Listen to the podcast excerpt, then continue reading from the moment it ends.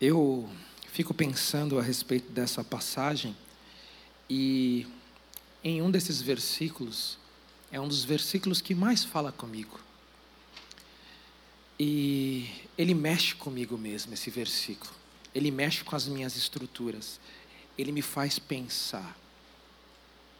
E eu gostaria de convidá-los a refletir nessa noite a respeito da palavra de Deus.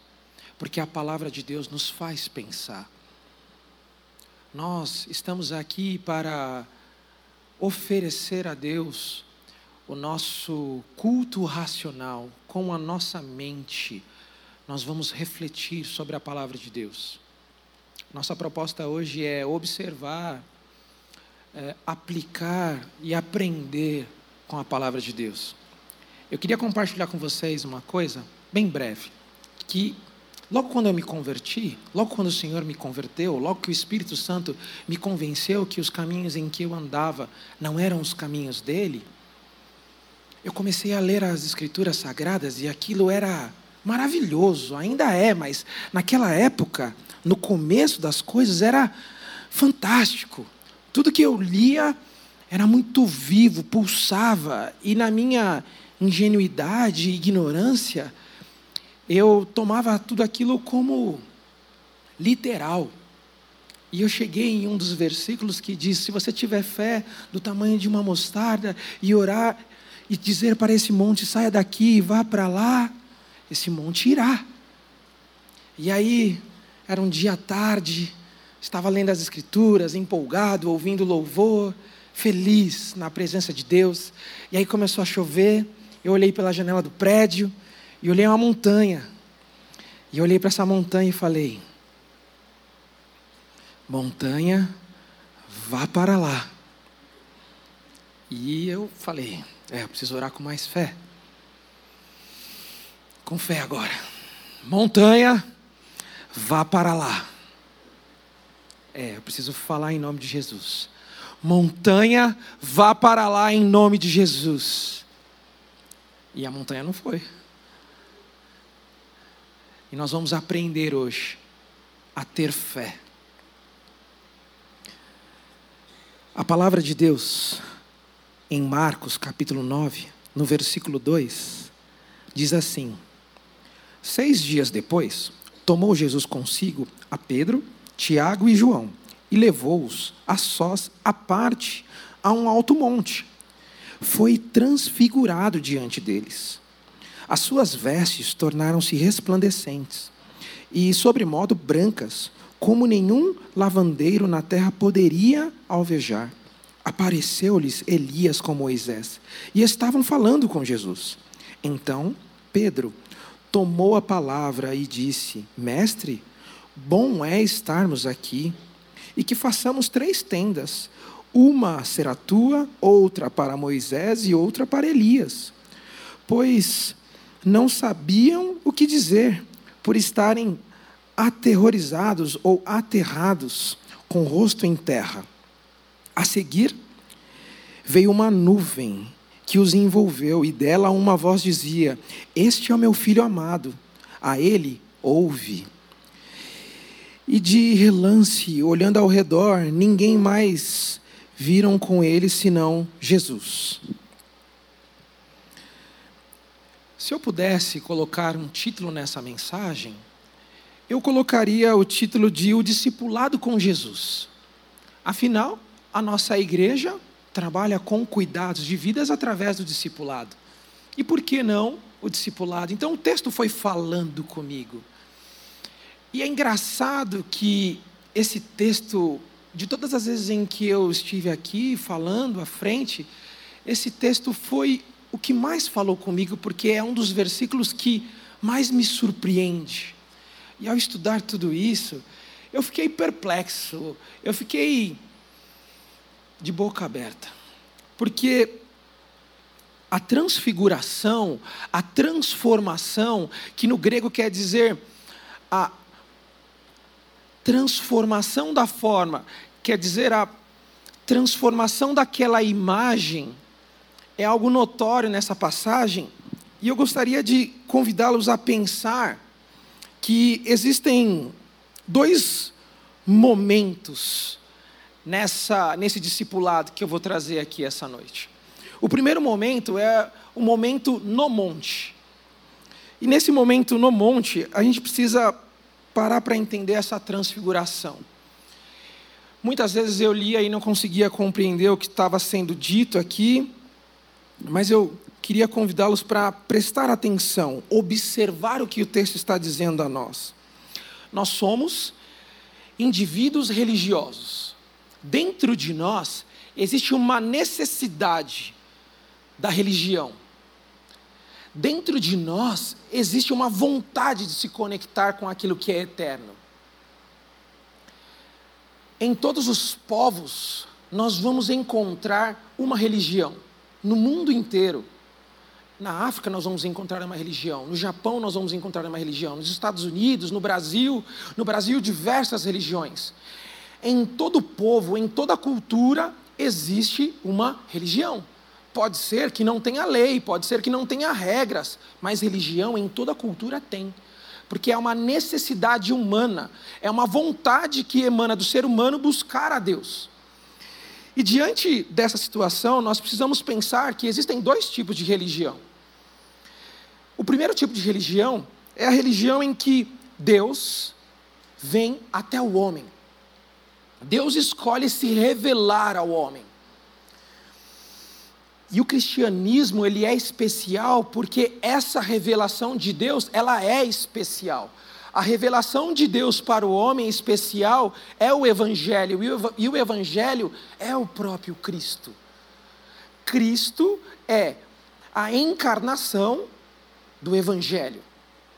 Ele é a materialização do Evangelho, ele é a boa notícia para a humanidade que está em trevas. É por isso que o cristianismo ela é a religião em especial, porque Deus fez uma revelação especial, ele veio atrás do homem. A segunda religião é a que o homem tenta revelar um Deus.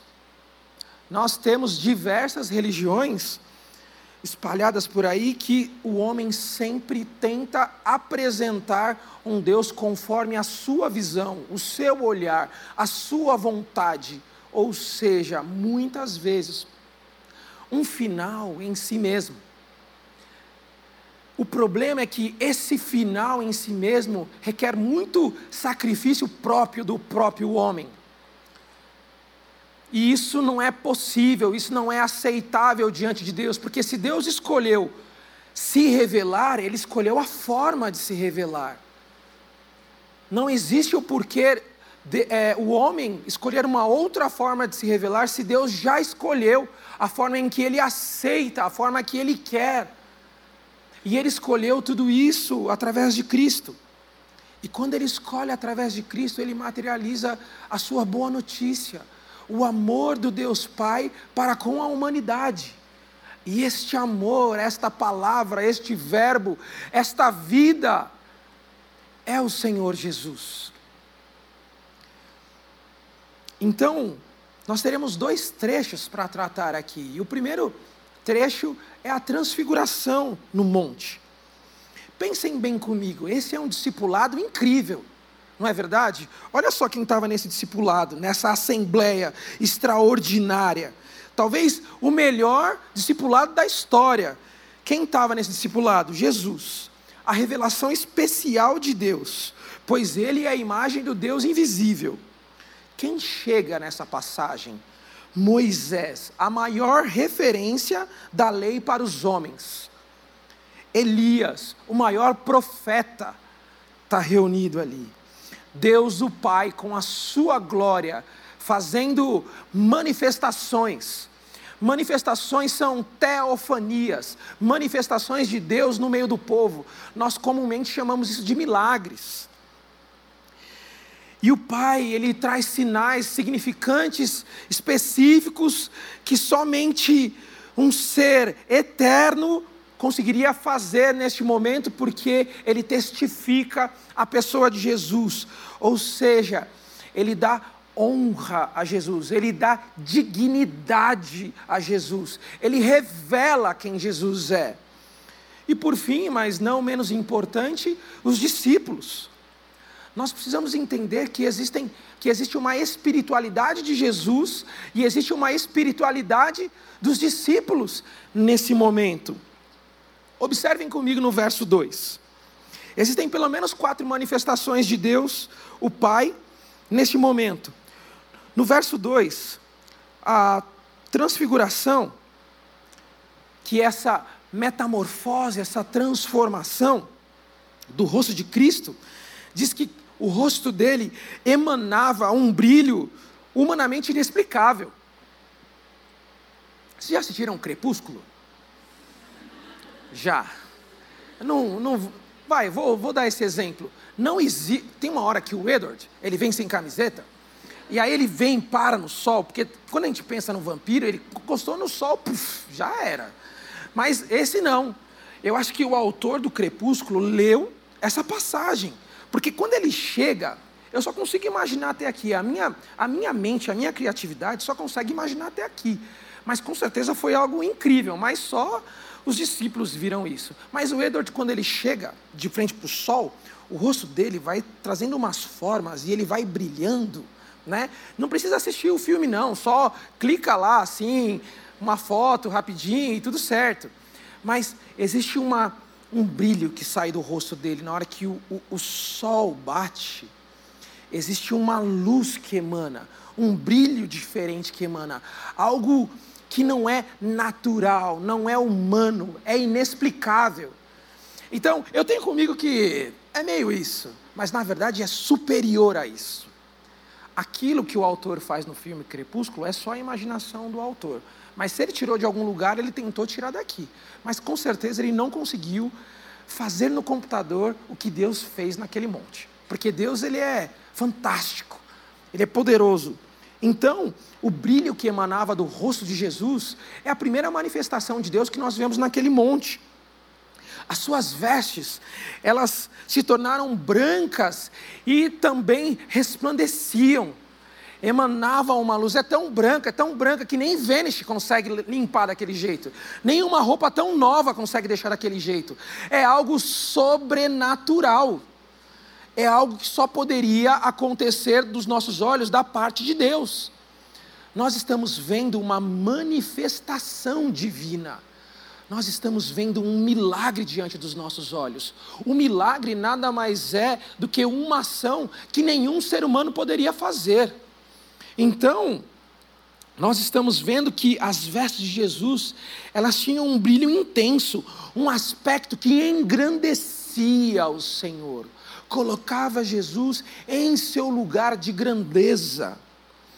No versículo 4 diz o terceiro, a terceira manifestação de Deus que apareceu-lhes Elias e Moisés e conversavam com Jesus.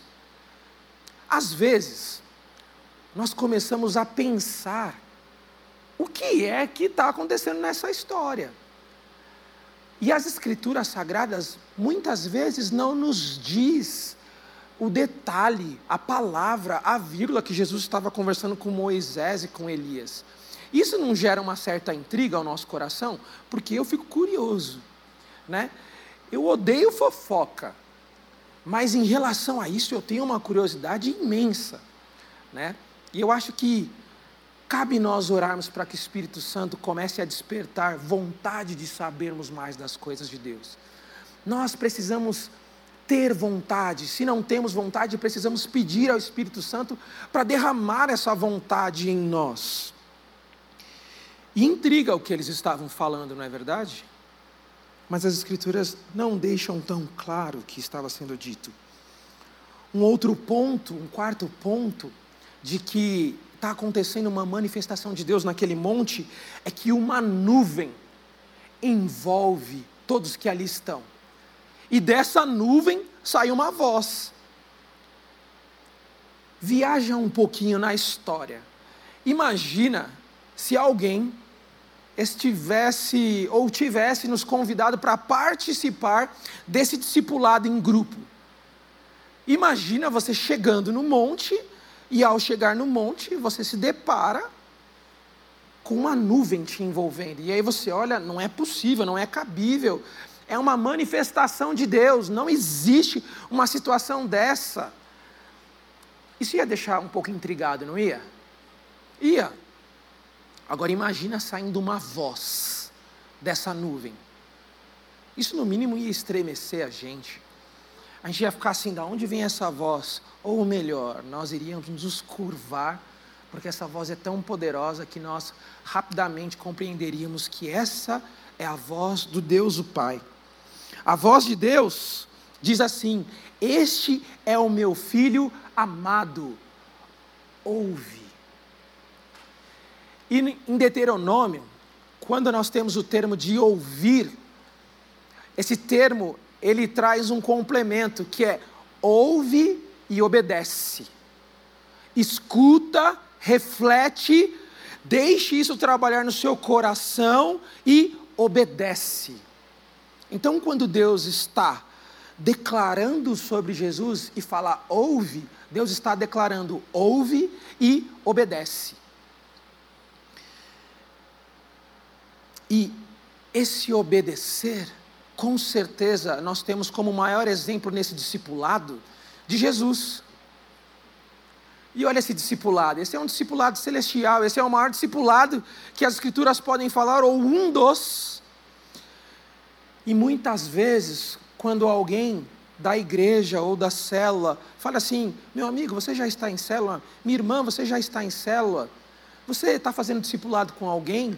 Ou o seu líder, ou aquela pessoa que o seu líder confiou estar caminhando com você, fala assim: vamos fazer um discipulado? E você fala assim: ah, é, vamos. Nós nem paramos para pensar as manifestações de Deus no meio do discipulado, as transformações internas que Ele vai fazer dentro de nós, as transformações que Ele vai fazer diante dos nossos olhos. É por isso que Jesus, ele tem uma espiritualidade diferente dos apóstolos. E me parece que os apóstolos não estão entendendo nada, porque logo no versículo 6, olha o que Pedro diz: Pois não sabia o que dizer. Uh, uh, não, peraí pois não sabia o que dizer, pois eles estavam aterrados. Não, peraí, não é esse versículo. É. 5. Então Pedro, tomando a palavra, disse: Mestre, bom é estarmos aqui, e aqui façamos tendas, uma para o Senhor, uma para Moisés e outra para Elias. Percebe que Pedro não conseguiu estar no mesmo nível espiritual de Jesus e entender o que está acontecendo, Pedro está diante de um êxtase espiritual, mas Pedro não tem discernimento espiritual do que está acontecendo, porque até aquilo que João trouxe aqui para nós, Jesus já anunciou a sua morte aos discípulos. Mas os discípulos não estão entendendo. Então, Jesus vai falar mais uma vez nos próximos capítulos a respeito da sua morte, mas Pedro não está entendendo. E é por isso que Pedro faz: é bom estarmos aqui. Vou fazer uma tenda e vou ficar aqui com o Senhor. Irmãos, muitas vezes é bom estar na casa de Deus, é bom estar em meio a louvores, é bom, e nós vemos muitos movimentos em algumas igrejas, em alguns lugares, que trazem esse ambiente, mas em algum momento, falta discernimento para entendermos espiritualmente o que isso quer dizer. Muitas vezes as igrejas, elas estão presas a um frenesi espiritual sem conhecimento da palavra. Ora, o povo tem perecido por não saber, não ter sabedoria, não aplicar a palavra no seu dia. E Pedro tem mostrado essa ignorância, de desconhecer, de não ter profundidade, de não estar íntimo. Então Jesus está ensinando nesse discipulado, e o texto nos mostra que Pedro não está percebendo a respeito disso. Então, nós precisamos tomar cuidado nós, a igreja, precisamos tomar cuidado, porque muitas vezes nós podemos estar na igreja, fazendo parte de uma célula, estando em grupo, vindo nos cultos, levantando a mão, cantando, batendo palmas, servindo em algum ministério, nós podemos falar que estamos andando com Jesus sem ter discernimento espiritual do que está acontecendo. A grande questão é que nós podemos estar na igreja e não ter intimidade com Deus. Nós podemos estar vindo à igreja e na intimidade da nossa casa, do nosso quarto, ele não é a prioridade. Nós não estamos colocando ele no centro, nós não estamos compreendendo o papel de Jesus. Nós cantamos Jesus, as quatro canções. Jesus, ele é digno de toda essa transfiguração na montanha. Ele é o Senhor, Ele é a obra de Deus para nos livrar da morte espiritual. Nós precisamos pedir ao Espírito Santo de Deus para nos dar discernimento. Nós precisamos pedir discernimento ao Espírito Santo de Deus para saber o que está acontecendo em nós e ao nosso redor. Porque a nossa vida pode ser em vão se estivermos fazendo isso na superficialidade. Nós não podemos continuar vivendo correndo atrás de êxtases espirituais que não promove transformação é legal visitar uma igreja, ir de repente num, vou usar a palavra show, mas não no sentido pejorativo do show, não no sentido gospel que tem sido hoje em dia, mas é legal irmos a um show para termos um momento e adorar ao Senhor.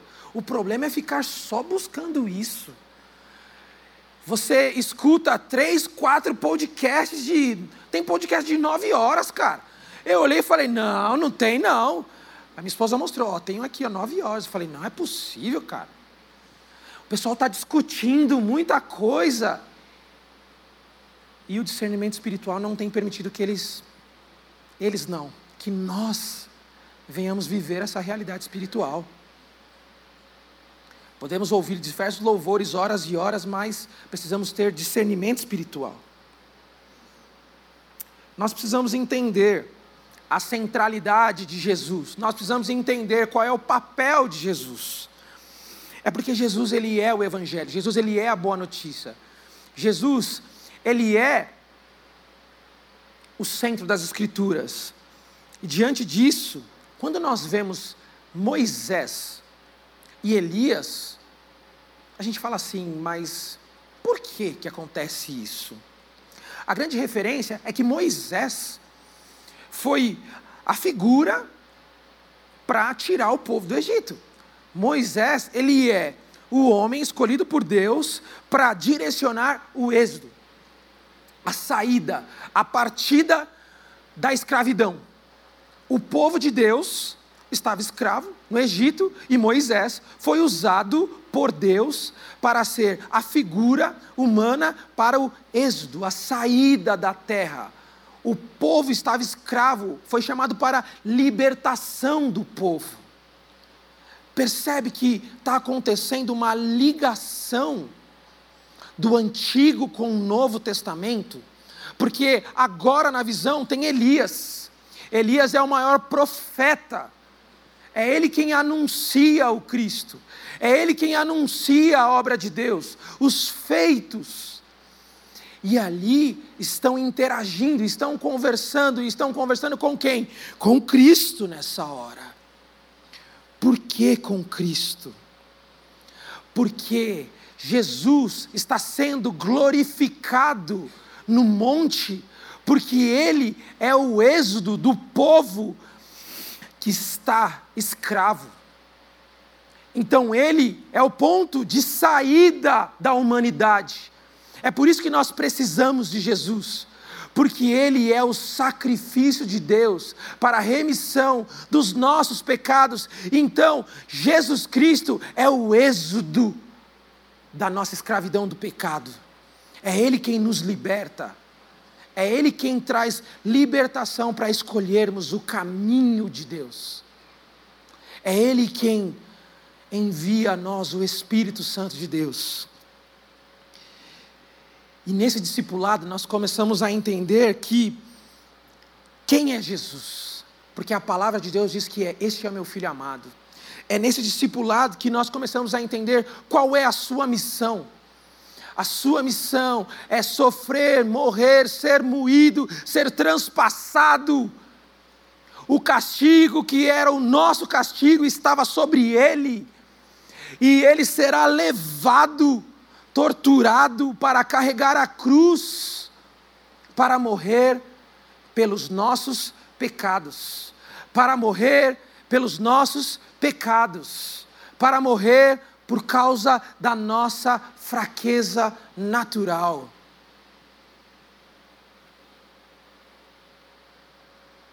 É claro que agora, nesse tempo, nós já sabemos que Cristo vai ressuscitar.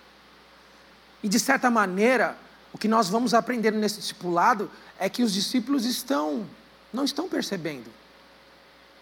E é aqui que nós precisamos começar a pedir ao Senhor para que Ele venha nos avivar. Nós não podemos levar uma vida de qualquer jeito. O Senhor nos leva, nos chama, o Espírito Santo nos leva. O Senhor nos chama e o Espírito Santo nos leva a ter discernimento espiritual. Nós precisamos do Espírito Santo nos nossos dias. Então, o que nós conseguimos entender nesse primeiro trecho é que Jesus nos mostra uma espiritualidade de intimidade com Deus, do qual os discípulos ainda não podem desfrutar. Mas vamos continuar com a leitura do texto. Capítulo 9, versículo 9. Desculpa. É, capítulo 9, versículo 9. É que eu. Ao descerem do monte, ordenou-lhes Jesus que não divulgassem as coisas que tinham visto até no dia em que o filho do homem ressuscitasse dentre os mortos. Eles guardaram a recomendação, perguntando uns aos outros que seria a ressurreição dentre os mortos. E interrogaram-no, dizendo: Por que dizem os escribas se é necessário que Elias venha primeiro? Então ele lhes disse: Elias, vindo primeiro, ressuscita, restaurará todas as coisas, como, pois, está escrito sobre o filho do homem que sofrerá muito e será sofrerá muito e será alvitado. Nossa, palavra difícil mesmo. Eu, porém, vos digo: Elias já veio e fizeram com ele tudo o que quiseram, como a seu respeito está escrito. Percebe que os questionamentos dos discípulos, eles ainda estão não estão sabendo o que está fazendo ali, eles estão perdidos naquela situação. Eles começam a questionar a respeito das Escrituras. E aí Cristo ele tem que tomar a iniciativa de explicar. Elias já veio. O que os escribas não estão entendendo é que a palavra de Deus está se cumprindo e eu estou aqui para que esse cumprimento aconteça, para que isso tudo ocorra. Vamos continuar lendo. E agora entra uma outra parte do discipulado de Jesus, que é a parte descendo o monte, que é a parte entrando na cidade ali, entrando naquele convívio. A cura de um menino possesso. Quando eles se aproximaram dos discípulos, viram uma numerosa multidão ao redor e os escribas discutiam com eles. E logo toda a multidão, ao ver Jesus, tomada de surpresa, correu para ele e o saudava. Então ele interpelou os escribas. O que é que eles discutem?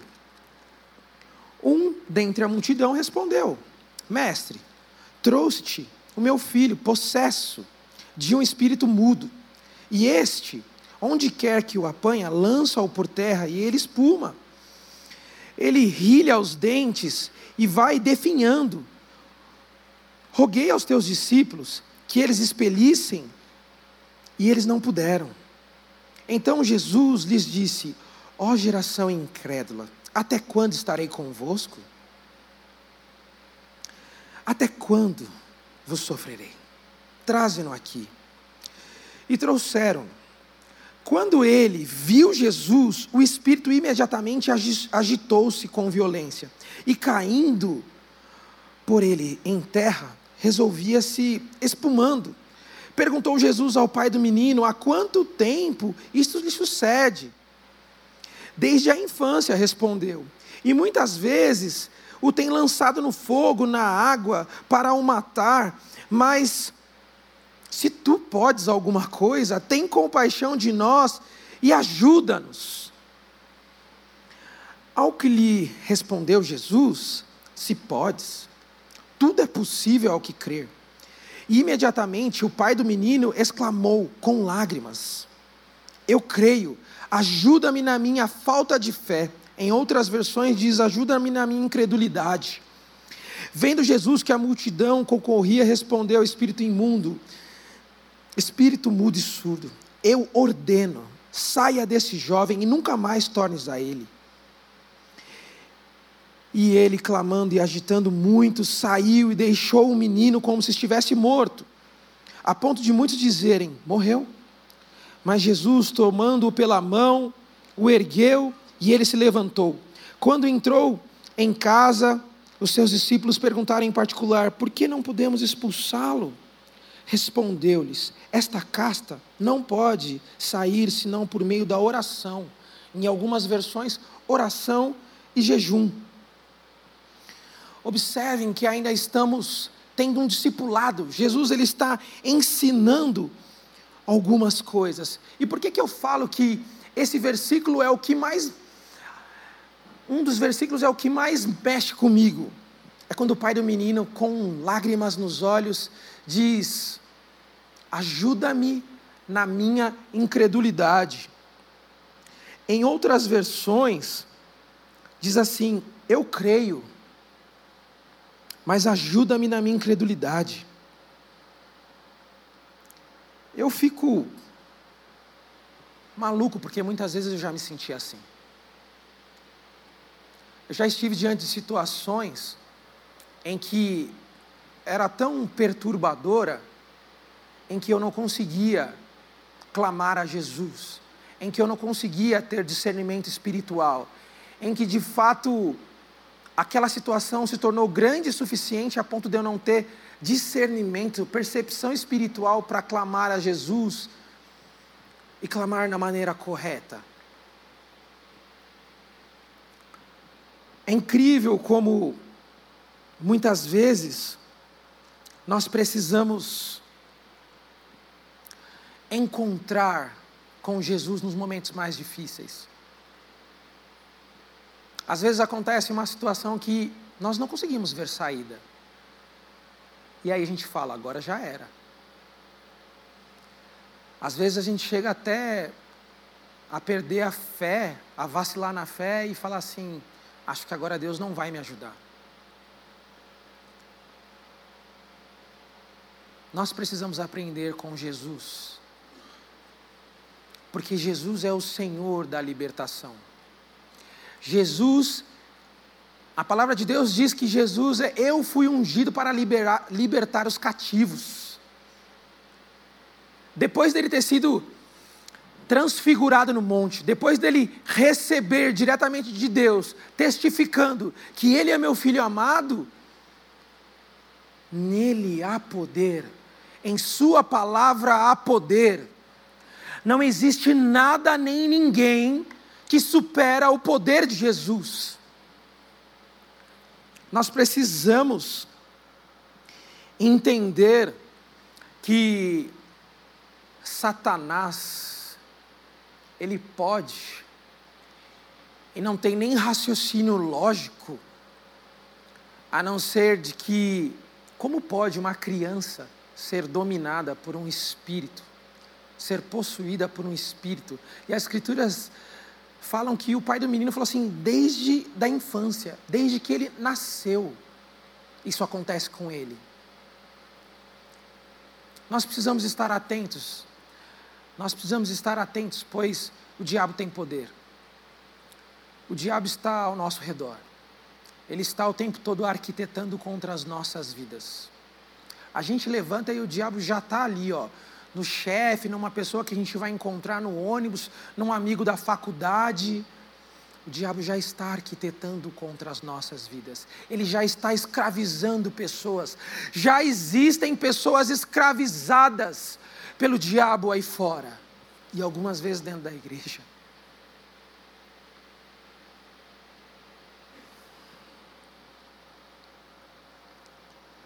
Quando Jesus está com seus discípulos e os seus discípulos não conseguem expulsar aquele demônio. E os escribas, notem que tem os escribas no meio dessa multidão. Por que, que Jesus vai expelir, expulsar esse demônio? Porque todo o poder está sobre ele. Porque Jesus vai testificar no meio dos homens que todo o poder de Deus está sobre ele e ele é o Senhor que liberta porque os escribas estão ali, as testemunhas estão ali, e todos os religiosos, todas as religiões, precisam entender que a revelação de Deus é o Cristo, a revelação especial de Deus, o poder central de Deus, a missão está em Cristo, está em Jesus Cristo, Ele é o Senhor sobre os demônios, Ele é o Senhor sobre toda a humanidade, Ele é o Senhor é Ele quem domina, é Ele quem tem a última palavra, é Ele quem define, é Ele quem decide de uma vez por todas. E nessa condição, os discípulos falam: mas por que, que nós não conseguimos expulsar? Observem que é um discipulado, porque antes os discípulos estão com Jesus, curando os enfermos, livrando outras pessoas que estão endemoniadas. Eles estão num discipulado ativo. Mas a grande questão que os discípulos ainda não compreenderam, geração da incredulidade, da falta de fé, é que Jesus, ele revela algo importante nesse discipulado. Para expulsar demônios, é necessário ter intimidade com Deus. É necessário ter tanta intimidade com Deus a ponto de sermos um com Ele essa intimidade com Deus é o ponto central do qual os discípulos ainda não haviam compreendido nesse discipulado. É por isso que o discipulado é importante. É no discipulado que nós aprendemos verdades espirituais para as nossas vidas. É no discipulado que nós abrimos o nosso coração, é no discipulado que nós colocamos a, a nossa fé que muitas vezes vacila, é no discipulado que o Senhor trata conosco. É nesse discipulado celestial que vem poder sobre a igreja, que vem poder sobre o filho e a filha de Deus. É nesse poder de Deus que nós manifestamos a luz que emana em nossas vidas. Quando Jesus fala a respeito de jejuar, nós estamos falando da condição de depender de Deus. É no momento em que nós nos entregamos, nós visivelmente abrimos o nosso coração, nós rasgamos o nosso ser e falamos: Deus, eu dependo de Ti. Senhor, eu dependo do Senhor para ir, para levantar da cama.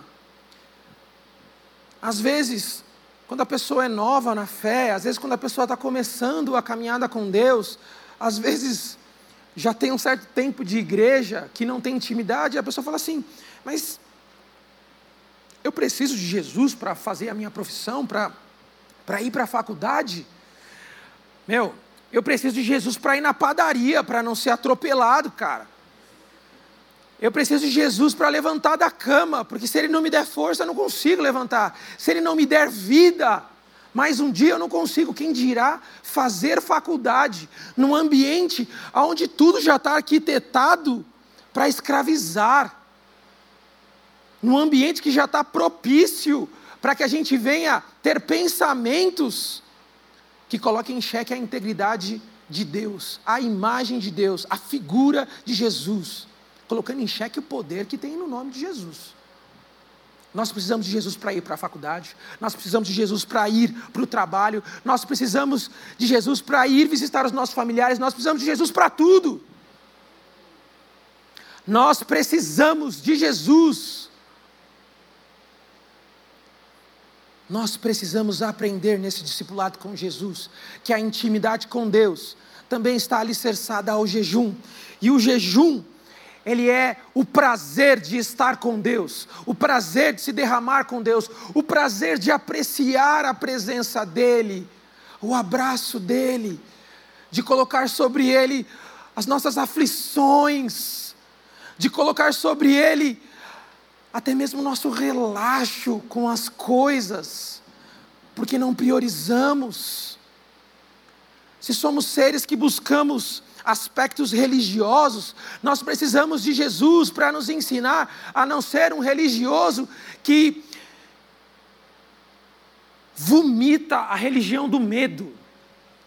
A religião do medo é: você precisa ir para Deus, senão você vai para o inferno. Você precisa se chegar a Jesus, senão você está condenado. Não é isso que Jesus nos ensina nas Escrituras Sagradas. O Senhor Jesus nos ensina aqui a intimidade com Deus, o amor com Deus, querer estar na presença de Deus é o melhor, é o mais importante, e não o medo de ir para o inferno. Os filhos de Deus são aqueles que querem estar com Deus são aqueles que amam estar com Deus, são gratos a Deus. Obrigado, Deus, porque eu estava andando num caminho de morte e o Senhor me chamou para a vida. Obrigado, Deus, porque eu estava andando escravo do pecado e o Senhor me libertou quando revelou Cristo. Obrigado, Senhor, porque eu não estava mais controlando as minhas vontades, mas o Espírito Santo de Deus em mim fortalece a ponto de eu dizer não para o pecado. Quando nós jejuamos, nós entendemos que a nossa vida ela é muito mais dependente das coisas de Deus, do campo sobrenatural do que do natural. Nós precisamos muito mais dos recursos de Deus do que dos recursos humanos. Às vezes nós queremos muito trabalhar numa grande empresa e ter uma carreira bem-sucedida, e nós corremos atrás de conexões, de pessoas influentes. E poucas vezes nós corremos para o nosso quarto e falar assim: Senhor Jesus, Tu és o maior influente na minha vida. Abre uma porta abre uma porta. Nós não podemos ter uma religião de frenesi sem entendimento. Logo aos seis meses caminhando com Jesus, eu estava numa igreja que foi bênção para mim por um certo tempo, mas o Senhor estava me chamando para cá. E eu estava nessa igreja e eu estava estudando para o concurso público. E eu falei assim: Senhor, eu preciso passar nesse concurso público. Eu quero entrar nessa instituição. Essa instituição é o foco da minha profissão. Eu sou fisioterapeuta e eu sou especialista em neurologia. Tá? Então, eu trabalho com crianças e adultos com alterações neurológicas. E tem uma instituição muito famosa no nosso meio que eu tinha o desejo no meu coração de entrar neste lugar. E aí eu cheguei num culto, novo na fé, e aí, no meio do louvor, eu estava assim: Senhor, ah, Pai, eu queria tanto entrar neste lugar. E aí eu falei assim: Senhor, se eu vou entrar neste lugar, que a última canção do louvor seja essa. Percebe que não tem discernimento espiritual? Não estou percebendo nada que está acontecendo nesse culto. E aí veio a primeira música, a segunda música, a terceira música, e a quarta música era aquela. Na hora, eu comecei a chorar. Ah! o Senhor está me dando a resposta. Ah, eu vou entrar, glória a Deus. Ah, eu vou entrar e tal. E no outro dia eu fui fazer a prova, cheguei na prova. Geralmente eles demoram três dias para dar a resposta. Eu fiz a prova na segunda, na terça-feira eles me deram a notícia: você não passou. Não passou. Eu não passei nem da primeira fase. Da primeira vez que eu tinha feito a prova, eu tinha passado na primeira fase, fui na entrevista e fui na prática. Não, na prática eu não fui. Fui na entrevista e fui na. Passei na primeira fase e na entrevista. Nessa vez, nem na primeira fase eu passei. Já recebi um e-mail de reprovado na lata. Sabe o que aconteceu comigo sem discernimento espiritual? O Senhor não me ama. Mas, Senhor, o Senhor não me respondeu que sim? Eu comecei a questionar o Senhor. Falta de sabedoria, falta de discernimento. Eu criei respostas espirituais para minha vontade. Eu estou dentro do campo daqueles que fazem da religião a sua vontade sobre um Deus próprio. Eu não tinha discernimento a respeito de um Deus que já escolheu se revelar. E eu fiquei cinco meses bem mal porque eu me senti péssimo com essa experiência. Mas o Senhor foi tratando no meu coração. Ele me chamou para fazer o curso do CFL, para ir na escola bíblica dominical. Ele me chamou nessa fase para frequentar uma célula, do qual tinha alguns líderes. Sabe qual foi a coisa mais gostosa nessa célula? É que um rapaz foi o meu primeiro discipulador e ele me discipulou sem eu saber que aquilo era um discipulado. Ele nem fez o convite. Ele nem falou assim: Ô, oh, tudo bem, Cacá? Cara, deixa eu te falar, vamos fazer um discipulado junto? Não, ele grudou em mim, começou a caminhar comigo. E aí eu era muito simples, ainda sou pobre. Mas eu sentava naquela cadeirinha de plástico e eu tinha dificuldade de me relacionar com as pessoas dentro da igreja, porque eu sempre vi vocês muito bem vestidos. E aí eu falava assim, essa pessoa é rica, ela não tem como, não tem como eu, não tem ligação. Ela é rica, eu sou pobre, não vai ter assunto. Só que ele colou em mim de um jeito que ele falou assim: a galera vai para tal lugar, vamos? Eu, vamos. Eu te dou carona para casa, eu demorou. Aí ele, aonde você mora? Eu moro na rua Antônio Júlio dos Santos. Aí ele, sério? Eu também. Aí eu, eu moro no número 201. Aí ele, sério? Eu também.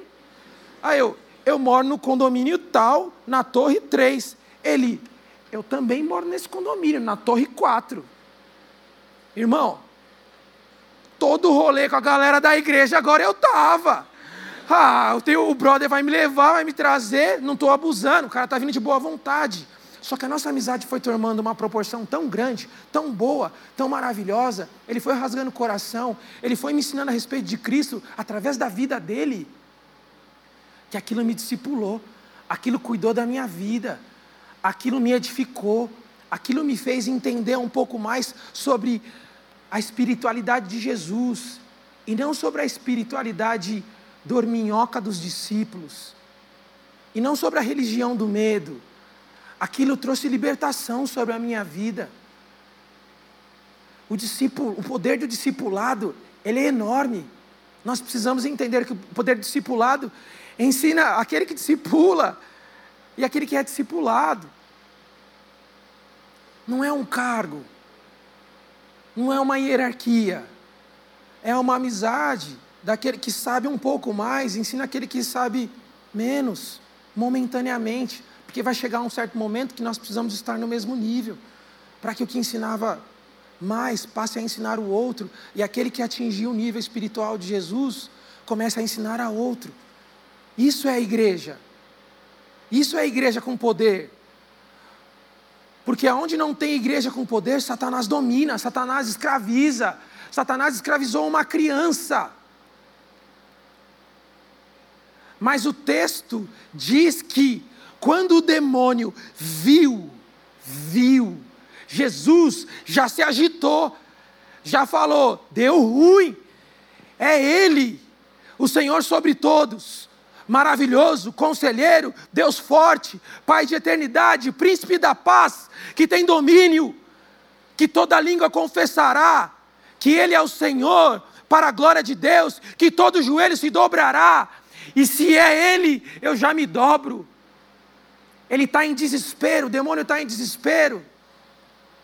E aí Jesus vai e fala: demônio, saia e diante dessa criança nunca mais volte, nele não entre. E o demônio saiu. Isso nos faz observar a centralidade do Evangelho que nos mostra um Cristo que é o libertador da escravidão. É Ele quem nos liberta do pecado, é Ele quem nos liberta do poder de Satanás, é Ele que nos liberta dos demônios, é Ele, o Todo-Poderoso, a questão central das Escrituras é a pessoa do Senhor Jesus. É por isso que nós, muitas vezes, nos vislumbramos com os louvores que cantamos neste lugar. O ministério de Jesus sempre foi o ministério da libertação. Ele foi ungido para liberar, libertar os cativos. Diante do poder de Jesus, ninguém pode resistir porque Ele tem autoridade nos céus e na terra e debaixo da terra. Foi o que nós cantamos, e debaixo da terra é Ele quem liberta. Não existe situação nenhuma em que nós estamos vivendo que Cristo não tenha poder. Não interessa o que nós estejamos vivendo, não interessa o que você está vivendo. Jesus tem o poder sobre essa situação. O pai do menino disse: Eu creio, com lágrimas nos olhos. Ele está desesperado, ele está desesperado. Ele vê o filho sofrendo desde que nasceu, ele está desesperado. Ninguém pôde, ninguém pôde resolver o problema daquele pai. É isso que acontece com o mundo escravizado. O mundo vem até a igreja e a igreja precisa entender que a igreja precisa refletir a imagem de Cristo. A igreja precisa emanar o poder que vem de Deus. As vestes da igreja precisam emanar este poder que cura, sara, liberta. Porque o mundo vem escravizado para dentro da igreja. E se a igreja não tem poder, se a igreja não tem intimidade, se a igreja não ora, se a igreja não jejua, não tem poder. O Cristo não é o centro. E aí, quando estamos diante da situação, numa das mais difíceis da nossa vida, nós não conseguimos expulsar os demônios. Nós não conseguimos.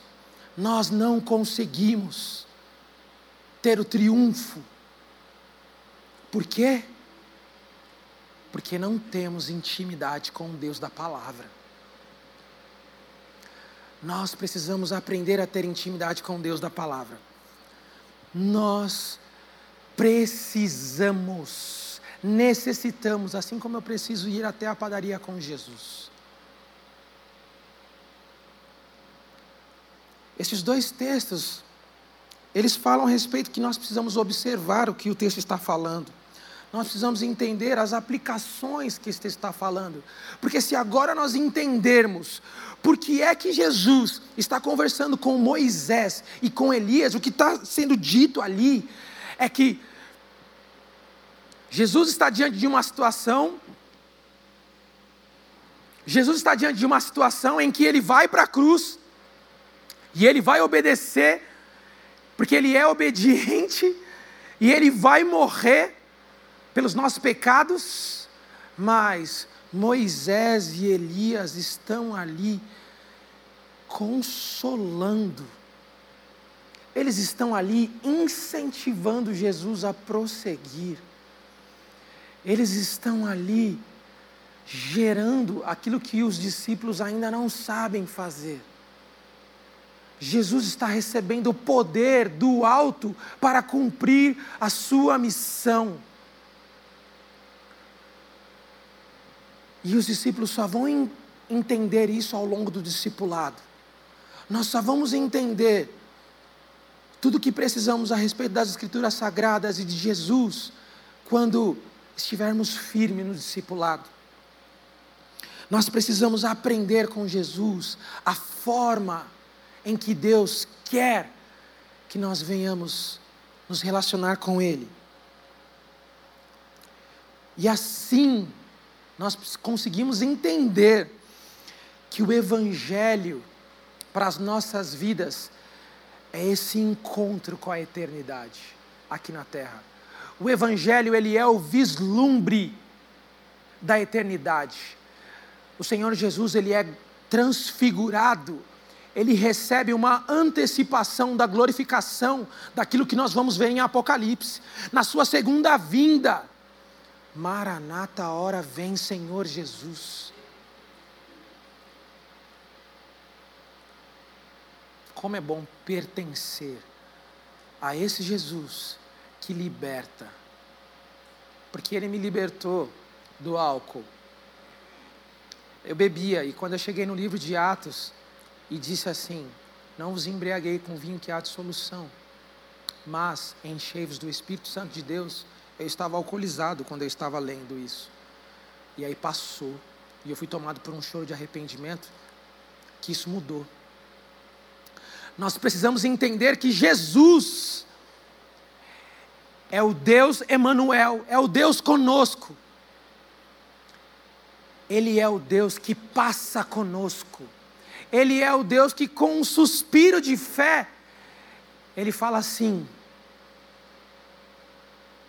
que seja feito. Demônio, saia e não volte mais. Nós precisamos aprender a chegar diante de Jesus, Senhor Jesus, me ajuda na minha incredulidade, com lágrimas.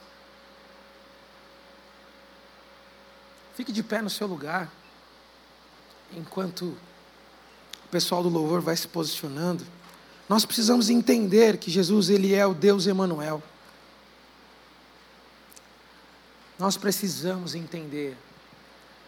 Nós precisamos sair daqui essa noite entendendo que no momento de dificuldade, Jesus, ele está conosco, ele sofre conosco. Ele sangrou por nós, ele transpirou lágrimas de sangue suor de sangue por nós. Jesus entende a nossa dor. Jesus entende o nosso sofrimento. E nós vamos cantar que Ele é o Senhor nos céus e na terra e debaixo da terra. Nome sobre todo nome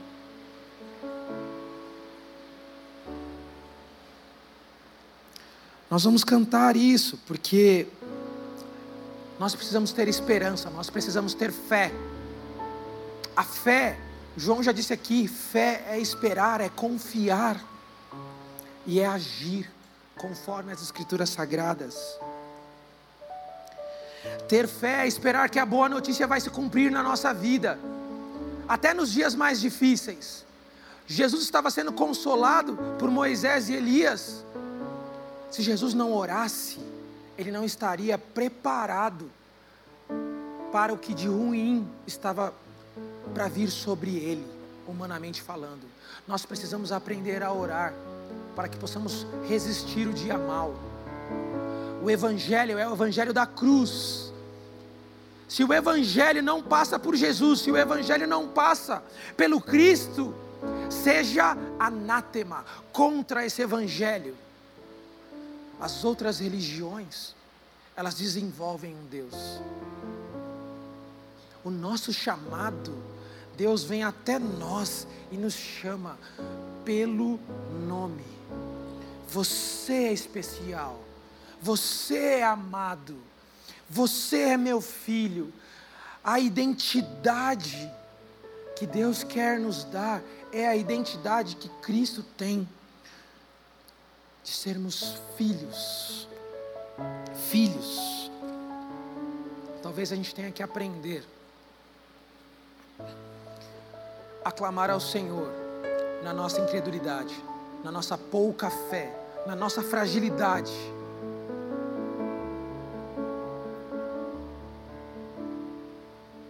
Rasgue o seu coração quando for cantar essa canção. Rasgue o seu coração quando você se deparar com a grandeza das vestes de Jesus. Rasgue o seu coração ao se deparar com a face dele que brilha mais que o sol da justiça.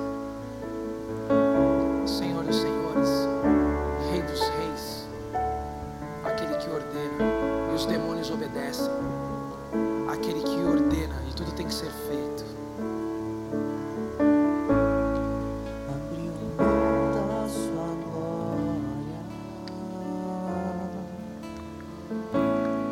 e ser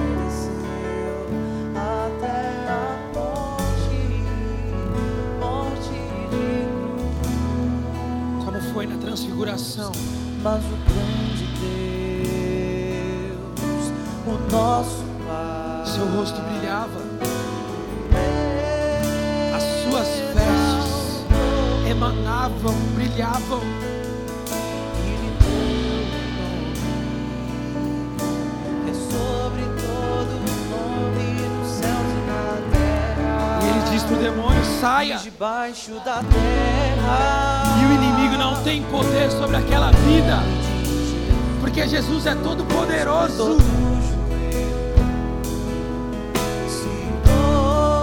E é diante de Jesus que nós nos prostramos. Venha ser entronizado diante da tua palavra, Deus.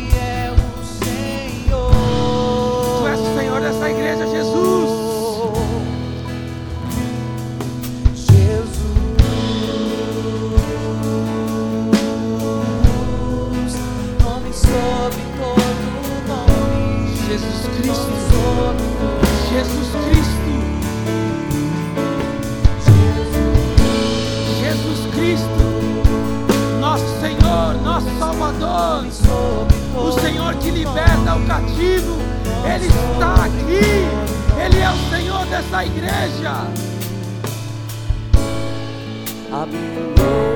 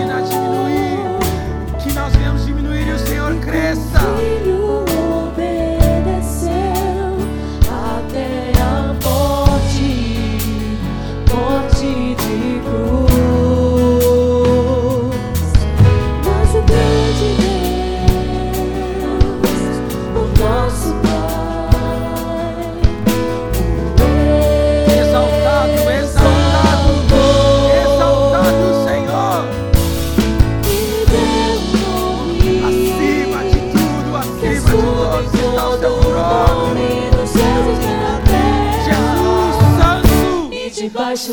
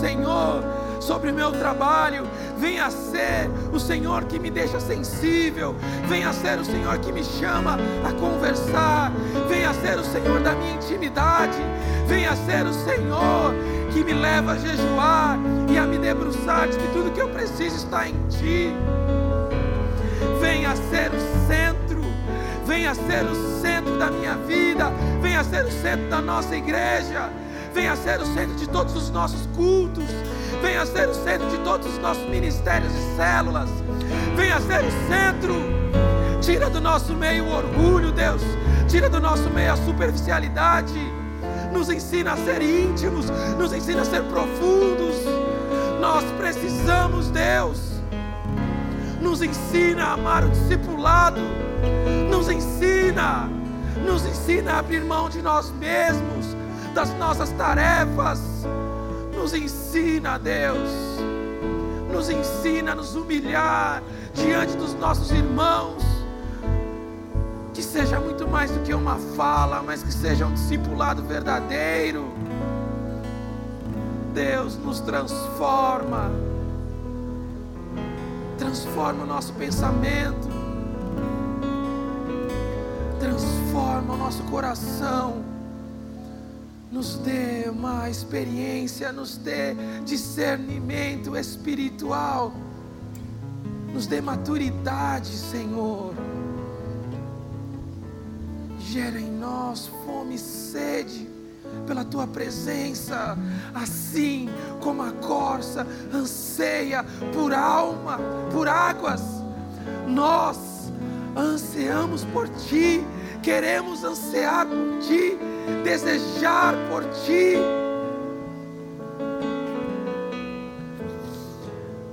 Derrama esse pedido de oração sobre a tua igreja, Senhor.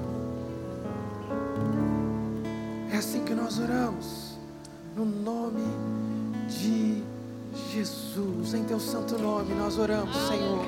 Todo-Poderoso, o Senhor que liberta, o Senhor que liberta, o Senhor que nos liberta, o Senhor que liberta os cativos, o Senhor que nos salvou, o Senhor que nos restaurou, o Senhor que nos deu vida. Aleluia, aleluia. Glória a Deus. Esse é o nosso Senhor Jesus.